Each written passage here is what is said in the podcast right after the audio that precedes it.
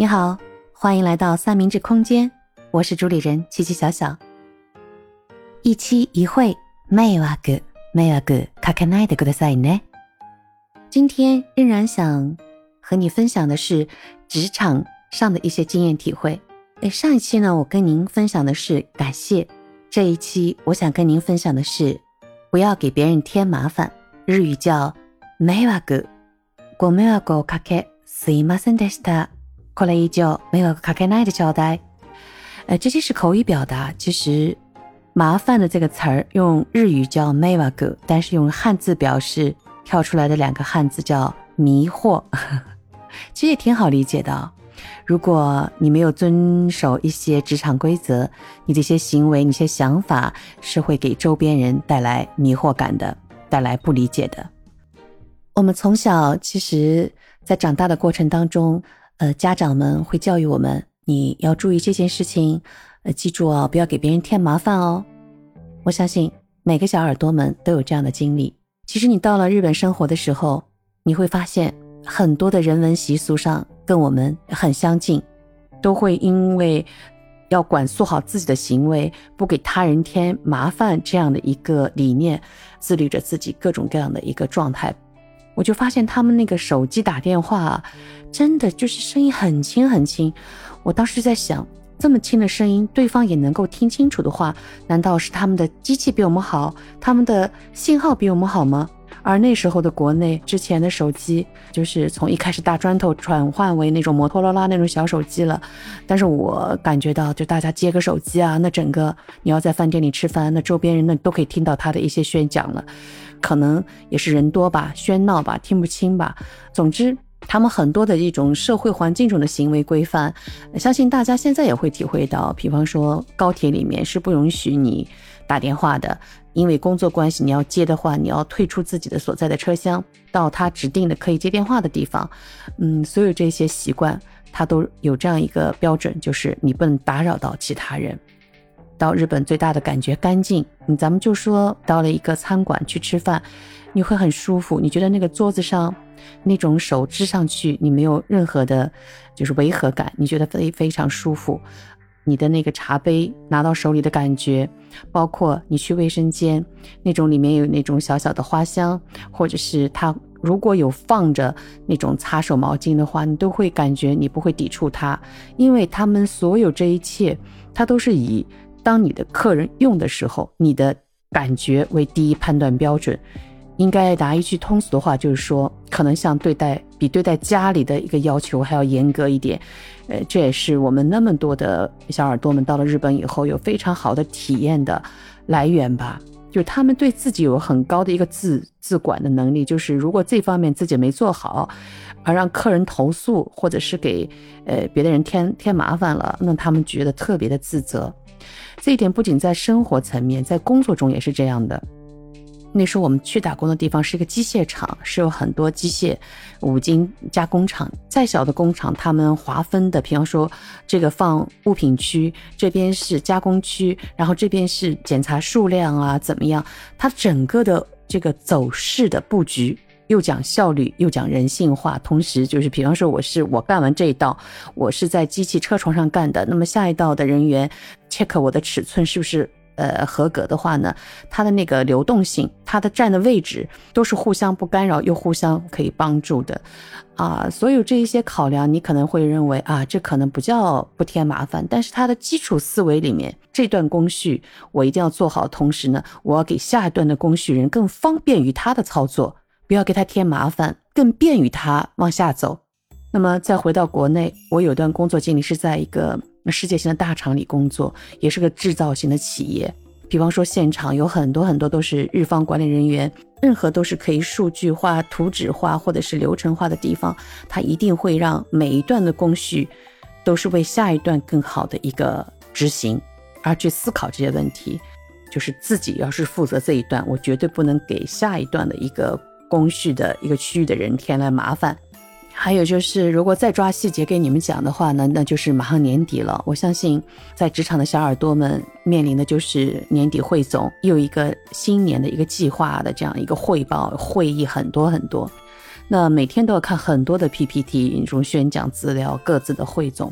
我说到的这种，不要给别人添麻烦，这是因为我用心去观察，就在 PPT 这方面，他会非常的用心，这是我观察到的。我也跟他去沟通过，啊，反而成了朋友。后来我到总部开会，他都会约我出去吃饭，因为他他说只有我这一个人观察到他的用心了。因为我们那个大厂嘛，部门也众多，每次开会，高管包括日方人员一起，将近一百人吧，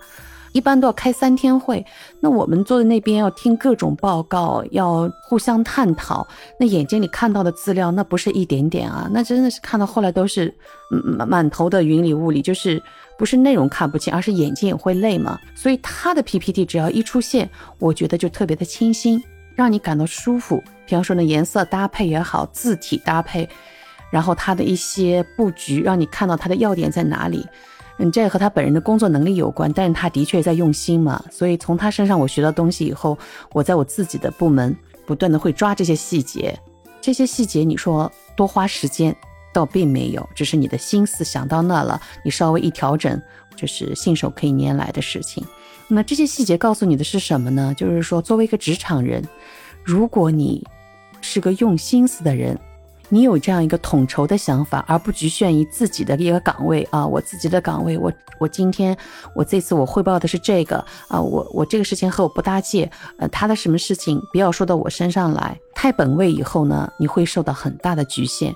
如果你一旦反过来，哎，我这道工作我如何做，保证完整好之后呢，下一道。部门的人，他们介入的时候，一般是这些这些点介入。那么我在做这个时候和他们之间对焦的部分，如果可以提供给的一些依据，或者是提供一些信息，给他小罗列一下，放在旁边作为 tips 贴在旁边。那他们一旦看到，就会觉得有帮助，也提高了他们的一些应对的一些时间或者是效率嘛。这样的话，我相信这个善的循环一定是回到你的身上。也就是那句话：我为人人，人人为我。但是还是那句话，就是你的思维，在职场上要有大局观，不要局限于自己眼前的一些事情，眼光放长远。那虽然我把“麻烦”这个词引出来，说到这个点上，我希望小耳朵们去细细的品一品啊。这个“麻烦”这个词也是在礼仪当中会碰到的。哎呀，不好意思啊，这件事情给你添麻烦了，你知道吗？“麻烦”这个词在日本还可以用来拒绝，这个真的。在日本的语言当中，拒绝他人其实很有讲究的。哎，这是个非常奇特的话题。很多遇到的一些大公司的和我们谈合作之后，也会质疑这一点。哎，明明谈的好好的，他明明说的好像回去再想一下，或者再研究一下，怎么等了这么久，怎么结果就不过来了呢？这里面就说到了日本的这个表达文化里面，关于拒绝他们的一个就是比较狡猾的一个方面吧。但是 “meiwaku” “meiwaku” 这个词其实它包含着拒绝，就使用场合除了刚才前面一大段说的我们礼仪方面的思维方面的，其实现在想告诉你的，它可以用在拒绝方面。麻烦这个拒绝别人的时候呢，有三种场合，一种就是上对下。このようなことはちょっと迷惑だから引き取ってもらいたいです。这件事情你再这样已经是给我添麻烦了，请终止这样的一件事情。第二种就是对等的，比方说我和我的朋友之间，迷惑だから勘弁してくださいよ。迷惑だから一人しておいてください。嗯，就是你特别希望一个人待一会儿，但他还是非常热心的要给你怎么怎么。这时候你有你有可能就会说，哎呀，你真的够了，我希望一个人待会儿。迷惑だから， 那这个时候也是一种拒绝。还有一种就是一种约谈。就是你也知道，我也知道，我们大家都在谈这个。比方说，我们到哪天哪天一起去拜访某一某公司，但是因为某某原因我们去不成的时候呢，这件事情是不能达成的时候，就是可能要呢，我哈呢小没有过那诺的哦。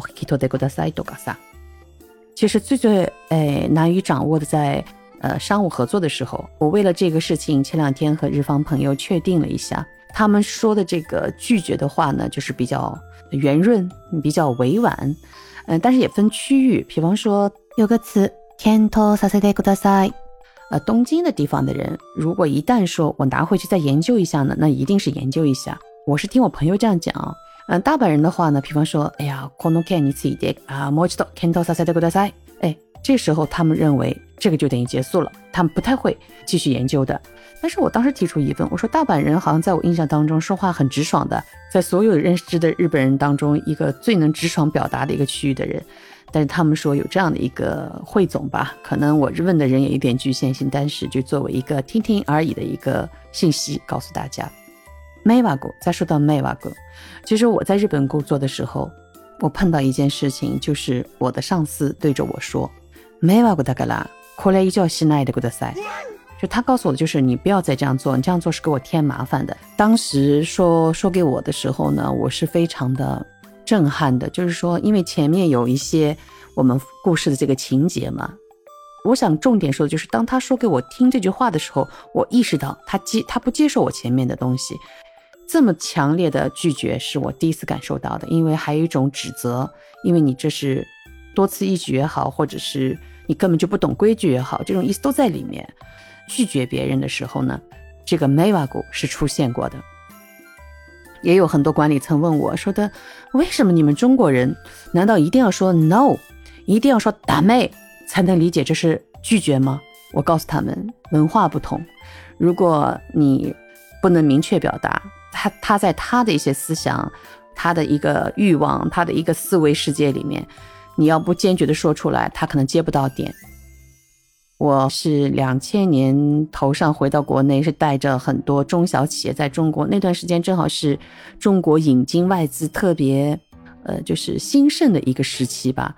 我就带着他们不断的到上海或者上海周边的，包括长江三角洲这些比较经济发达的、交通也便利的地方。呃，当时接触多的就是工业园区嘛，嗯，就接触到很多当地的。中小老板们，他们很想合作，但是他们呢，就是可能条件不匹配。在谈判这样合作谈判的时候那，大家都是非常的